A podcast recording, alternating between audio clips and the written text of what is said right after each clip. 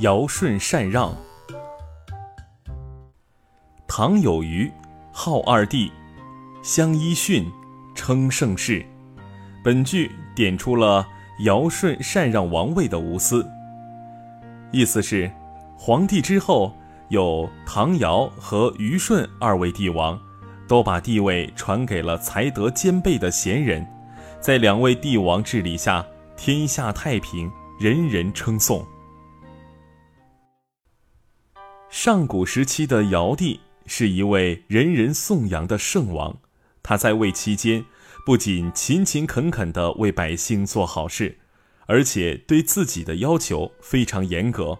他的生活特别节俭，作为一个首领，他居然一辈子住着茅草房，吃糙米饭，喝野菜汤，一家人穿着粗布麻衣做的衣服进进出出。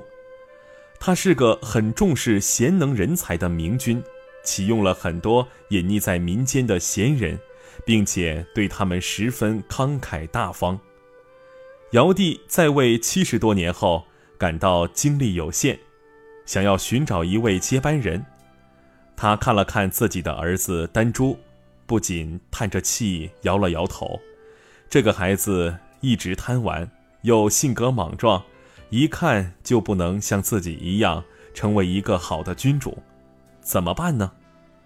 这时候，尧帝的部下向他推荐了一位虞部落中的平民舜。舜的身世很凄苦，早早的没了母亲，又被亲生父亲、继母和同父异母的弟弟合伙迫害。但是他生性纯良，不仅一点都不记仇。反而对父母呈现出一片孝心，也一直很照顾坏心眼儿的弟弟。尧帝看中了舜的孝顺美德，但考虑到作为首领还需要非凡的才能，便想着要测一测舜的能力。于是，尧把自己的两个聪明美丽的女儿娥皇和女英一起嫁给了舜，并且赏赐了舜一片土地。这看起来像是个大恩惠，其实是想从中考验他。结果舜没有让尧失望，他把一切事物都处理得很好，而且和两位夫人互相尊敬爱护。尧帝看到这些成果，很是满意，便将自己的地位禅让给了德才兼备的舜。舜在位时。也确实不负众望，兢兢业业地将国家打理得和平昌盛。到了他将退位的时候，和尧一样，对自己的亲生儿子商君不满意，希望选出一位合适的继承人。当时正好赶上了大发洪水，百姓苦不堪言，舜便想利用治水的方法选拔人才。这时。